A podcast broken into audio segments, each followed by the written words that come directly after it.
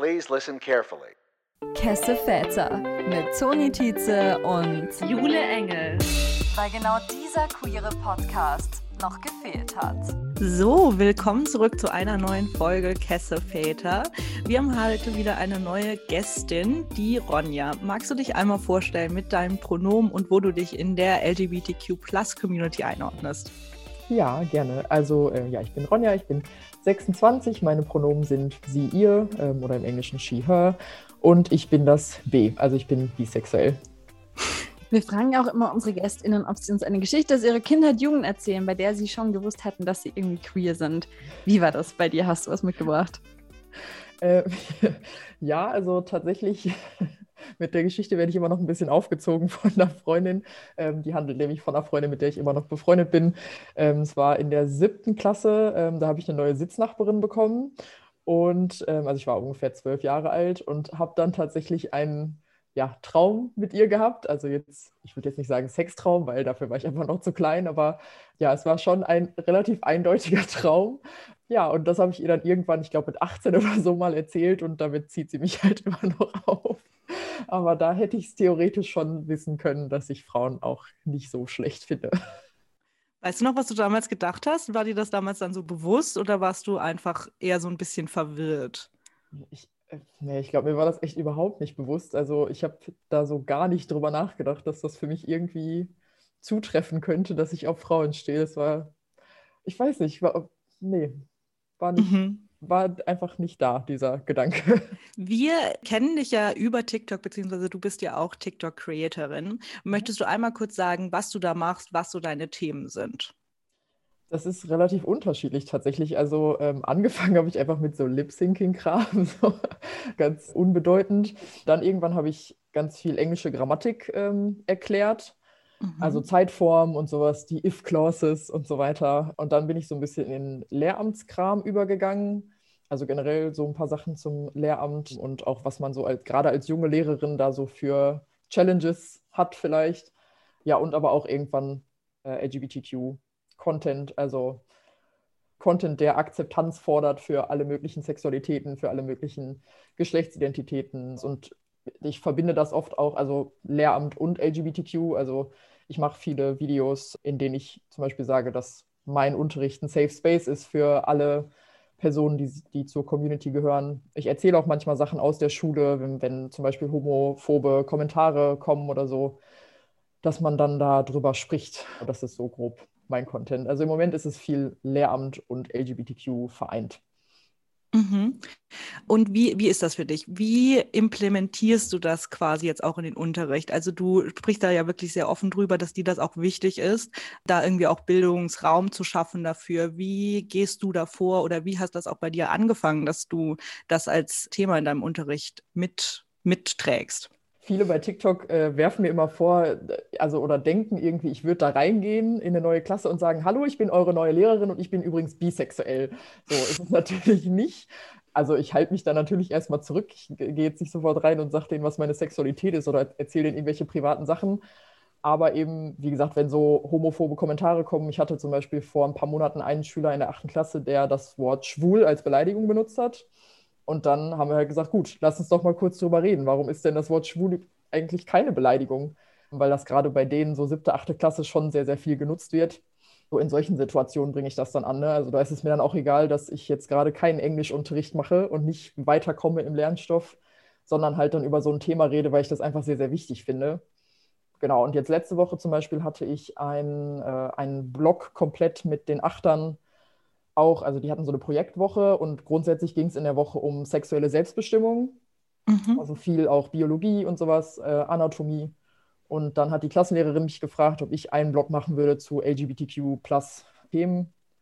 Und ähm, genau, da haben wir dann einfach über so Sachen wie Outing gesprochen, ähm, wie sie sich verhalten würden, wenn sich jemand bei ihnen outet oder wenn sie sich selber outen möchten, ähm, solche Sachen. Also da habe ich das dann wirklich ganz spezifisch geplant in den Unterricht mhm. eingebracht. Mhm. Aber sonst ist das immer so eher so nebenbei. Oder wenn ich mal was gefragt werde, also die wissen ja durch TikTok vor allem auch, dass ich eben bisexuell bin. Und dann kommt manchmal so die Hand und dann nehme ich dran. Und, ja, also ich habe mal kurz eine Frage. Sie sind ja bisexuell. Wie ist das denn dann? Stehen Sie mehr auf Männer oder mehr auf Frauen oder auf beide gleich? So, solche Sachen kommen dann manchmal einfach total random im Unterricht und dann reden wir da kurz drüber und dann ist aber auch wieder gut. Mhm. Vielleicht direkt erstmal zu dem ersten Thema, was du angesprochen hast, mit homophoben Kommentaren von SchülerInnen. Wie reagieren die dann drauf, wenn du das so ansprichst oder wenn du das in der Klasse thematisierst? Hast du zum Beispiel auch das Gefühl, so, dass es ein Konsens ist, so schwul ist ein Schimpfwort, sag ich jetzt mal? Oder wie sind die Gespräche? Ja, also die meisten verstehen das schon, die können das schon nachvollziehen, warum ich sage, dass das eben keine Beleidigung ist. Manche sind auch so ein bisschen so, ja, ist doch jetzt nicht so schlimm. Also die können das irgendwo verstehen, dass ich das nicht gut finde, aber die sind dann so, ja, ist doch jetzt seine Meinung. Also weil es dann ging, dann das spezifische Gespräch ging dann auch noch ein bisschen weiter und es war schon sehr, sehr homophob, was da geäußert wurde. Und manche haben halt gesagt, ja, lassen Sie den doch jetzt in Ruhe, ist doch seine Meinung. Dann habe ich gesagt, nee, mhm. Diskriminierung ist keine Meinung. Ne? Und grundsätzlich ist der Konsens schon da, aber ich glaube, da, also nein, also der Konsens, dass es kein gut, äh, kein schlechtes Wort ist, schwul. So. Mhm. Ne? Also die verstehen das alle schon, aber im Affekt benutzen sie das schon oft noch. Also das wird schon noch oft ähm, als Beleidigung benutzt. Aber man muss wirklich sagen, dass sie immer mehr ein Bewusstsein dafür entwickeln. Also dann kommt so manchmal irgendwie das Wort so nochmal rausgerutscht und dann sehen die, dass ich sie so angucke und dann korrigieren sie sich auch sofort. Ne? Also dann benutzen sie halt, keine Ahnung, dumm oder sowas statt mhm. Schwul dann. Aber das ist ja auch richtig gut. Ja. Ähm, Gerade als was du auch angesprochen hast, deine, dein, dein Blog quasi über LGBTQ-Themen. Ähm, du meintest ja auch, dass sich auch quasi die SchülerInnen hätten outen können bei dir. Passiert das häufiger? Passiert das manchmal? Hast du da das Gefühl, dass du eben dadurch, dass du so offen auch damit umgehst, auch im Unterricht, da einfach auch ein, eben einen Safe Space kreierst oder die eine Bezugsperson sein kannst? Ja, ich denke schon. Also Allzu viele haben sich, haben sich jetzt bei mir noch nicht geoutet. Eine Schülerin meinte halt dann auch in diesem einen spezifischen Gespräch, äh, weil ich dann eben gesagt habe, also ich bin bisexuell. Da meinte sie dann auch, ja, ich auch. Also so ganz stolz auch so, so vor der ganzen Klasse, fand ich total cool. Und es gab auch letztens eine Situation, da weiß ich jetzt ehrlich gesagt nicht, ob ich Schüler oder Schülerinnen sagen soll. Biologisch weiblich hat sich, glaube ich, bei mir als trans geoutet, hat mhm. auf jeden Fall gesagt, meine Pronomen sind he, him. Mhm. Ähm, gut, Pronomen sind nicht gleich Geschlechtsidentität, ne? aber ähm, das, ich hatte so ein bisschen so ein Feeling, aber wir konnten auch nicht richtig drüber reden, weil es mitten in der Pause war. Das würde ich also ganz gerne nochmal ansprechen, wenn es irgendwie geht. Und hat sich auch bei mir äh, geoutet, dass er auf äh, Frauen steht. Ja, also das gab es schon, aber das war so ein bisschen mehr so unterschwellig, so dieses mhm. Outing. Es war jetzt nicht so direkt so, ah, ich stehe auf Frauen, sondern es war so ein bisschen so, hier so ein kleiner Hint irgendwie. Äh, und dann musste ich mir hinterher die Steine so ein bisschen selber zusammensetzen. Aber ja, das war jetzt letztens, das ist so das, das Aktuellste, was ich da hatte. Wie, wie war das denn vielleicht auch in deiner Schulzeit? Hattest du LehrerInnen, die da zum Beispiel auch Vorbild für dich waren? Oder hättest du dir das, wir sprechen ja eh oft drüber eigentlich, dass wir uns das alle ein bisschen mehr gewünscht hätten, natürlich Aufklärung, Bildung. Es gibt da was anderes als hetero und cis. Hattest du da irgendwie Vorbilder oder hast du das einfach irgendwie deinen eigenen Weg selbst gefunden? Also in der Schule hatte ich tatsächlich niemanden, der offen irgendwie zur LGBTQ-Plus-Community gehört hat bei meiner Englisch-LK-Lehrerin konnte man sich das so ein bisschen denken, so, also einfach vom, vom Typ her, vom Auftreten her, ist jetzt natürlich auch irgendwie wieder Schubladendenken, ne, was man ja eigentlich auch irgendwie so ein bisschen ablegen will, aber so, ja, das Feeling war irgendwie schon ein bisschen da, ähm, aber es hat sich nie irgendwer geoutet. Auch von den SchülerInnen hat sich eigentlich kaum jemand geoutet. Äh, wir hatten dann jemanden in der Stufe, sie hat sich dann nach dem Schulabschluss als trans geoutet, also M2F, Mhm. Aber in der Schule gab es einfach wirklich gar nichts. Also es gab mal Mädels, die irgendwie miteinander rumgemacht haben beim Feiern gehen oder so. Da wo dann immer alle gesagt haben, die machen das für Aufmerksamkeit. Aber der sonst, Klassiker. Ja, also an Lehrkräften oder so gar nichts. Und wir haben da auch nie drüber gesprochen. Also auch im Biologieunterricht, wir haben nie drüber geredet. So, wie funktioniert das denn zwischen zwei Frauen? Wie funktioniert das denn zwischen zwei Männern? Also es war nie Thema und das finde ich sehr, sehr schade und deswegen auch wenn ich keine Biolehrerin bin, versuche ich das trotzdem manchmal halt so ein bisschen mit einzubringen, weil ich mir denke, es ist einfach notwendig. Mhm. Auf jeden Fall. Wie hast du das Gefühl, dass so Themen vielleicht auch ankommen? Weil ich kann mir auch vorstellen, dass da halt auch eigentlich super viel Interesse ist oder Neugier oder so ähm, auf der Seite der Schülerin. Ja, also ich habe das ja jetzt sehr spezifisch mit den Achtern gemacht. Viele haben geäußert, dass sie da keinen Bock drauf haben. Mhm. Ähm, ich habe mit denen auch so eine, so eine Umfrage quasi gemacht, eine anonyme mit der Seite mentimeter.com. Also da kann man dann so anonym quasi zum Beispiel irgendwie ähm, Ja oder Nein fragen ne, und dann gucken, wie viele Leute haben Ja und Nein gesagt. Da habe ich dann die Frage gestellt, findest du, in der Schule sollte es mehr Aufklärung über LGBTQ geben? Und da hat halt die Mehrheit Nein gesagt. Mhm. Und dann, also das, das fand ich erstmal interessant. Und dann haben wir da noch, noch mal drüber gesprochen und danach haben sie aber, glaube ich, auch so ein bisschen ihre Meinung geändert, weil die sind halt von sich selber ausgegangen. Und die meisten mhm. von denen identifizieren sich eben als hetero äh, und cis. Dementsprechend für die selber ist das halt gar nicht so relevant. Aber dann habe ich noch mal so ein bisschen erklärt, worum es mir dabei geht. Und dann haben sie es halt auch eher verstanden, ne? dass die Leute, die eben dazugehören, dass die so ein bisschen allein gelassen werden. Ne? Und dass das schön wäre für die eben ein bisschen eine Aufklärung zu haben. Also ja, ich weiß nicht, wie sie im Endeffekt so wirklich drüber denken, aber viele haben dann hinterher auch gesagt, oh, müssen wir da jetzt nochmal drüber reden und so. Für die ist das natürlich auch ein bisschen unangenehm. Mhm. Ja, also manche haben auch wirklich sehr konkrete Fragen gestellt, also auch anonym und sowas, haben wir das dann auch über die Seite gemacht. Ähm, und dann wurde halt auch gefragt, ja, wie funktioniert das denn zwischen zwei Frauen? Was können denn zwei Frauen miteinander machen? Und dann habe ich halt so ein paar Beispiele gegeben und das ist natürlich für die in der achten Klasse schon auch unangenehm. Mhm. Deswegen haben sie, also haben viele geäußert, ja, oh, müssen wir da jetzt nochmal drüber reden und hier kein Bock. Aber vielleicht so ein bisschen im Inneren fanden sie es eigentlich doch ganz interessant, hoffentlich. Voll, ich, ich glaube ja auch, achte Klasse ist so der Zeitraum, in dem man normalen, oh Gott, äh, in dem man anderen Aufklärungsunterricht ja auch hat, ähm, ja. der natürlich auch in meiner Erinnerung sehr äh, unangenehm war. Ich glaube, gerade in diesem Setting, aber ist ja eigentlich quasi genau der Zeitraum. War dir das schon immer bewusst, dass das was ist, was du äh, einfließen lassen möchtest in, deine, ähm, in dein Leben als lehrende Person? Nee, eigentlich nicht. Also, also mir war schon immer bewusst, dass ich einfach eine sehr offene Person bin. Also wenn es zur Sprache kommt, dann kommt es zur Sprache. Ich bin da jetzt niemand, der irgendwie sagt, oh nee, da rede ich aber jetzt nicht drüber. Das ist, nee, mm. da redet ihr bitte mit eurem Biologielehrer, mit eurer Biologielehrerin drüber. So, nee. Also ne, wenn die Fragen an mich haben, können die mich was fragen. Es ist ähm, ne, dadurch, dass ich auch relativ jung bin, bin ich natürlich viel näher an denen dran und die fragen mich auch eher was als jetzt eine 45-jährige Lehrkraft oder so. Mhm weil die sich mit mir, glaube ich, auch ein bisschen besser identifizieren können. Also das war mir schon immer klar. Wenn mich jemand was fragt, dann natürlich beantworte ich das. Aber ich habe jetzt nicht gedacht, dass ich es aktiv in meinen Unterricht einbringen würde, weil ich halt nicht als, also ich, ich bin halt Englischlehrkraft und Erziehungswissenschaften, aber das unterrichte ich ja momentan nicht. Und da habe ich halt gedacht, gut, Englisch, fertig.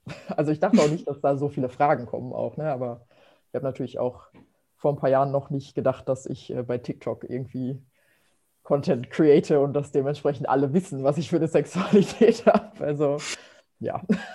Und ich finde genau den Punkt spannend. Wo siehst du da vielleicht auch auf TikTok die Grenzen von dem, was du kreierst? Daher, da, dass du weißt, dass wahrscheinlich viele deiner SchülerInnen dir auch auf der Plattform folgen und sich das in der Pause rumreichen. Hey, hast du schon das neue Video gesehen?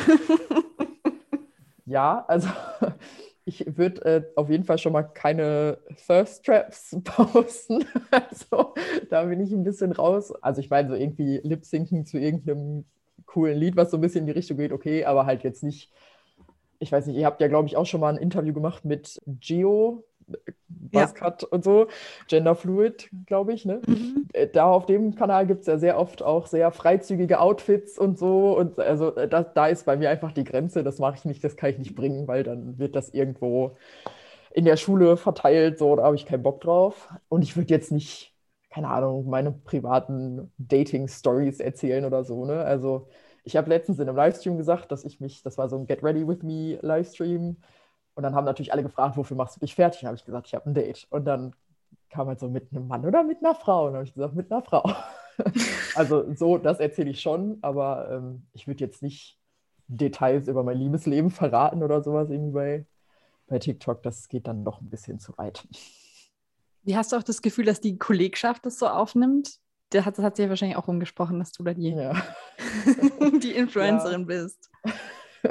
Ja, also die meisten denken erstmal, ich wäre total der Pro, was so Videoschneiden und sowas angeht, also Videoprogramme und so, dass ich das alles total drauf habe. Habe ich nicht. Ein paar haben sich meine TikToks auf jeden Fall auch schon angeguckt. Das habe ich auch schon so ein bisschen rausgehört. Ein Kollege meinte auch, dass seine Töchter mich gefunden haben.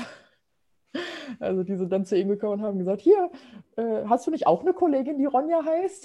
Und haben ihm dann halt Videos von mir gezeigt. Und er so, ja, das ist meine Kollegin Ronja. Ähm, aber grundsätzlich, also es hat auf jeden Fall noch niemand was Negatives geäußert. Vor allem, wenn ich halt sage, wie viele Follower ich habe, dann sind die halt so, oh mein Gott, wie cool. Das ist ja schon ziemlich krass.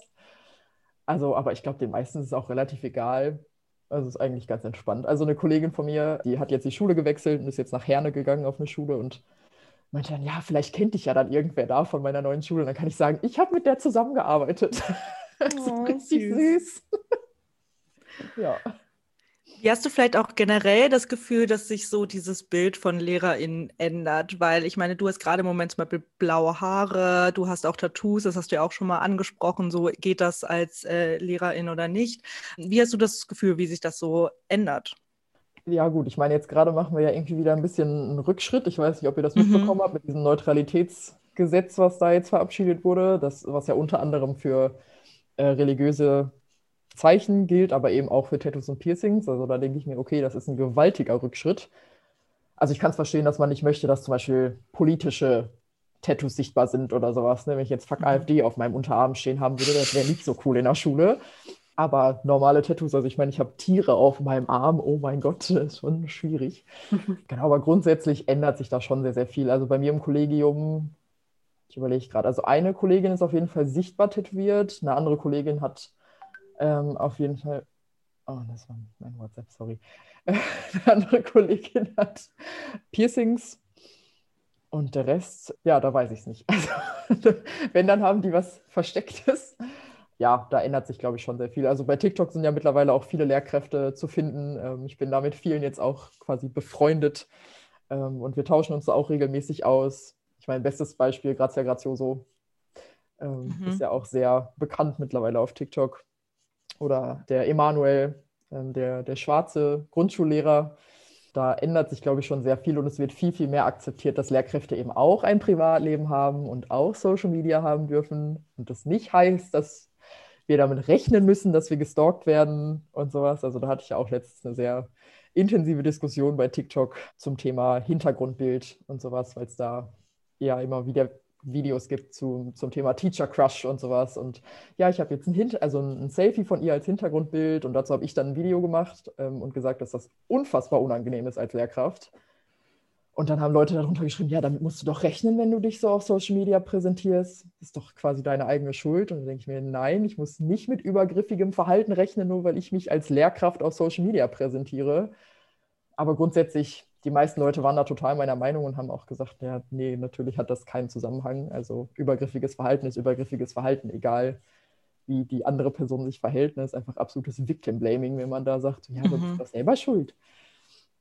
Ja, also da ist, glaube ich, grundsätzlich schon ein Umdenken da und es wird immer normaler, dass Lehrkräfte auch ein eigenes Leben haben und nicht in der Schule wohnen.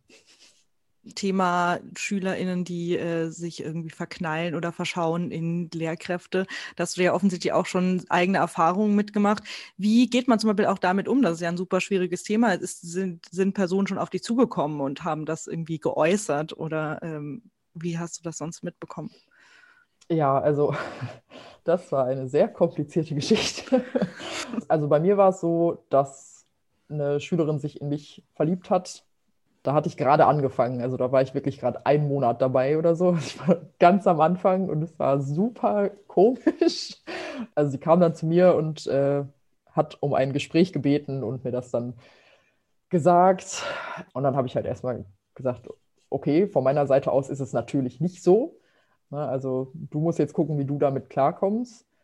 Wir haben mir dann auch angeboten, dass sie zum Beispiel für den Englischunterricht in die andere Klasse wechselt, also in die Parallelklasse, weil sie dann auch gesagt hat, dass sie damit nicht wirklich klarkommt. Ähm, habe ich gesagt, ich kann jetzt nichts machen. Ich kann jetzt nicht auf einmal aufhören, diese Klasse zu unterrichten. Wir stehen kurz vor den ähm, Abschlussprüfungen, kann ich jetzt nicht bringen. Dann hat sie gesagt, ja, sie kommt schon irgendwie damit klar.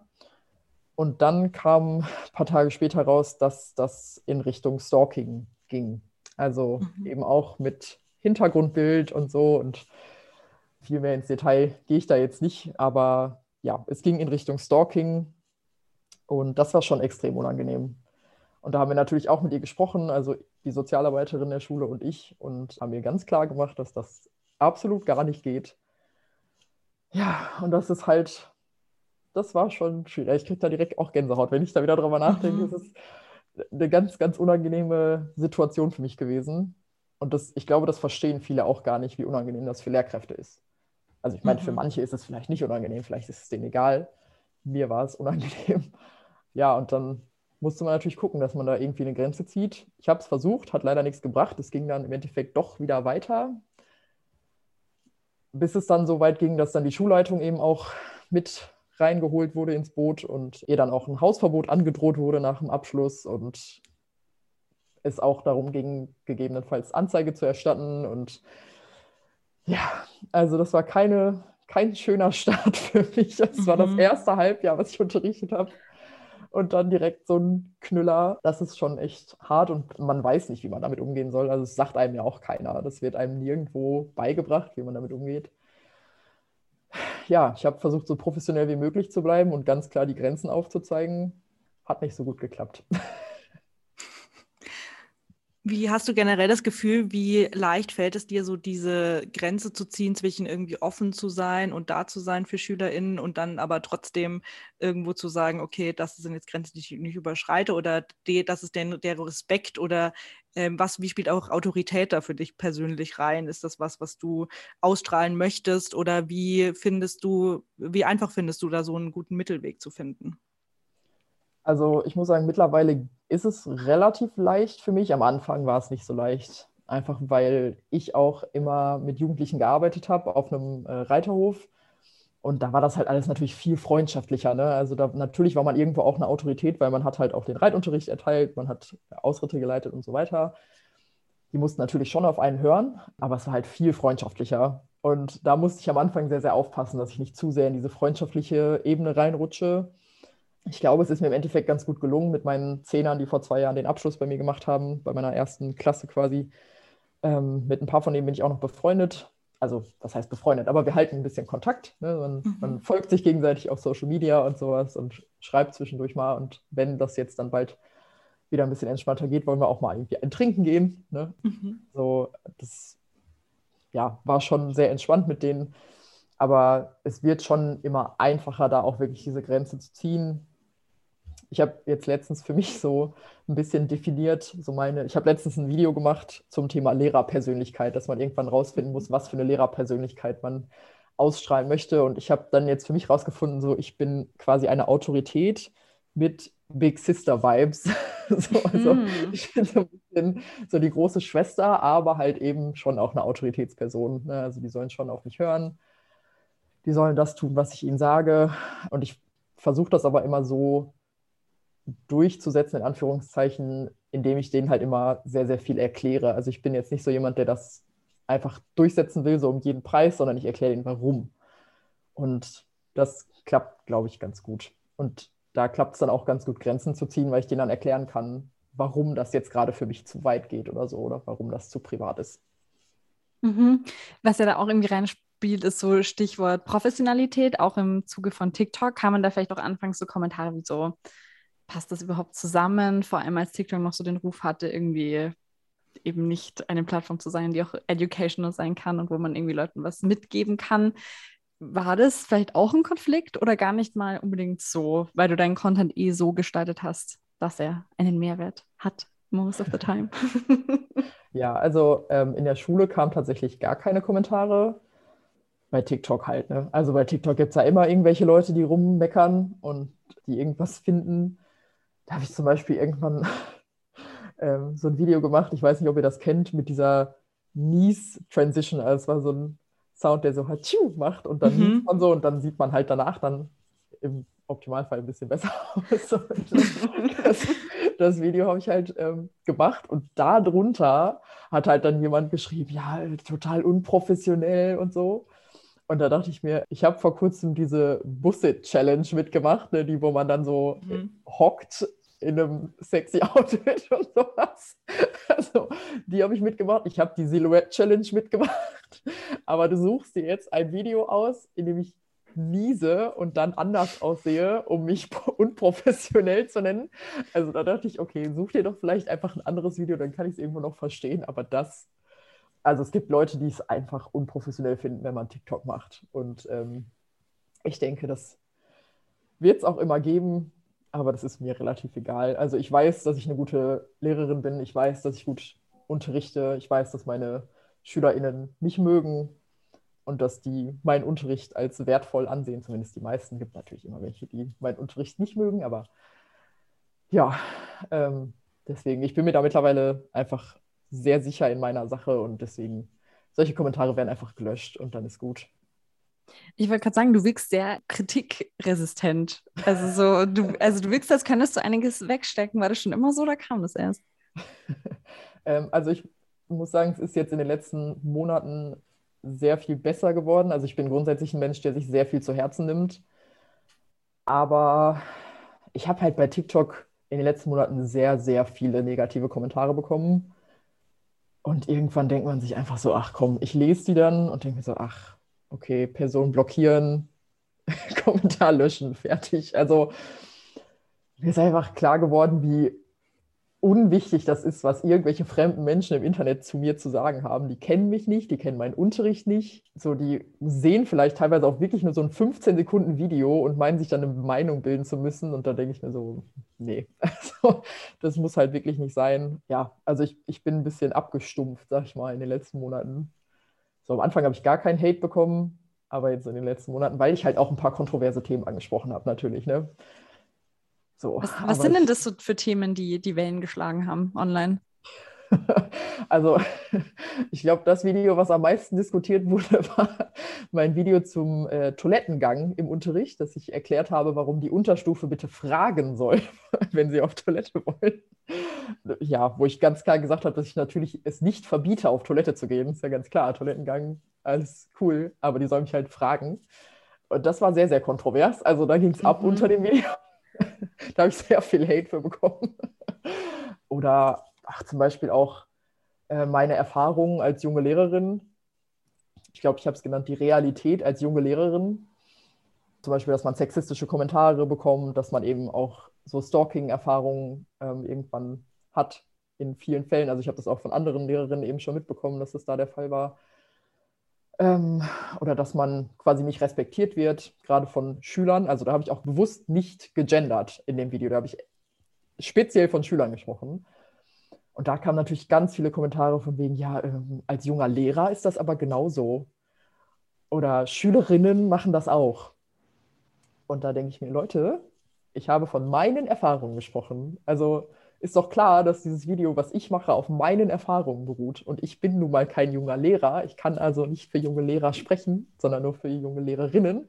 Und ich habe halt auch eben mich schon mit ganz vielen jungen Lehrerinnen darüber unterhalten, die halt auch ähnliche Erfahrungen gemacht haben.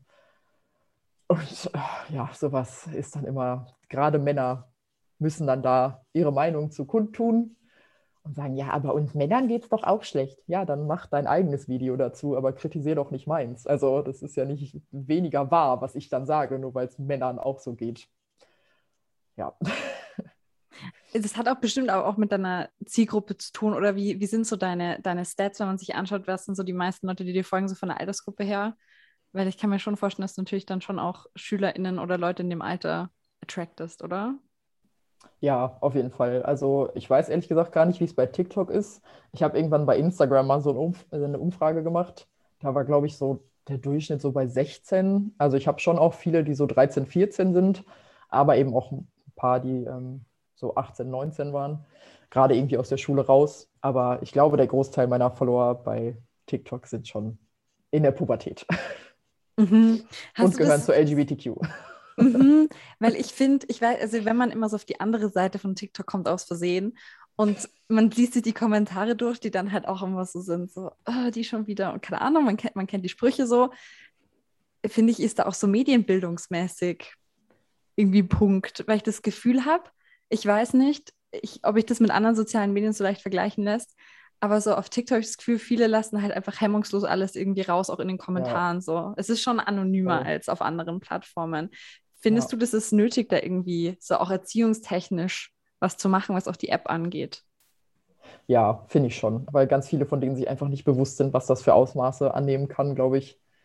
Und was sie damit einfach anrichten bei manchen Personen. Ne? Also wie gesagt, ich bin selber jemand, der sich ganz, ganz lange diese Kommentare sehr zu Herzen genommen hat und äh, ich weiß einfach, wie blöd das ist. Selbst wenn es nur fremde Personen sind. Aber man, ne, man lässt das trotzdem an sich ran.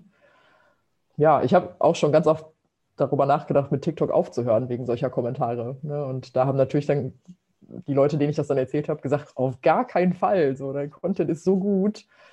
Hör doch jetzt bitte nicht wegen so paar Leuten irgendwie damit auf. Deswegen, ich finde es schon wichtig, dass gerade die jungen Leute lernen, wie man mit dem Internet richtig umgehen sollte, auf jeden Fall. Und wer findest du, sollte diese Medienkompetenz vermitteln? Wessen Aufgabe ist es? Naja, am besten die Eltern. ähm, ob die dazu so in der Lage sind, ist dann wieder was anderes. Ne? Also die kennen sich ja ganz oft gar nicht aus mit TikTok, Instagram und Co. Die wissen einfach gar nicht, was das ist. Oder nutzen das halt nur so ein bisschen passiv, aber gar nicht so richtig aktiv. Ja, aber bei Lehrer, also bei Lehrkräften ist es halt ähnlich wahrscheinlich bei den meisten. Also ich habe eine junge Kollegin, die sich relativ gut mit Medien auskennt. Ähm, die ist auch bei uns irgendwie Medienbeauftragte in der Schule und organisiert da auch immer ganz viel. Aber ähm, ja, die kennt sich halt auch so ein bisschen aus. Aber der Rest glaube ich nicht. Also die wussten teilweise gar nicht, was TikTok ist, als das bei mir so anfing. Und dann habe ich denen das halt mal gezeigt, ähm, auch was es da so für Möglichkeiten gibt. Äh, dass es eben nicht alles auch nur so Lip-Syncing und Tanzen und so ist, sondern dass man auch wirklich coole Sachen machen kann. Deswegen, ja, sollten wahrscheinlich Lehrkräfte mehr geschult werden in die Richtung, um das dann vernünftig vermitteln zu können, weil ich glaube, die Eltern werden es zum Großteil nicht tun und nicht können.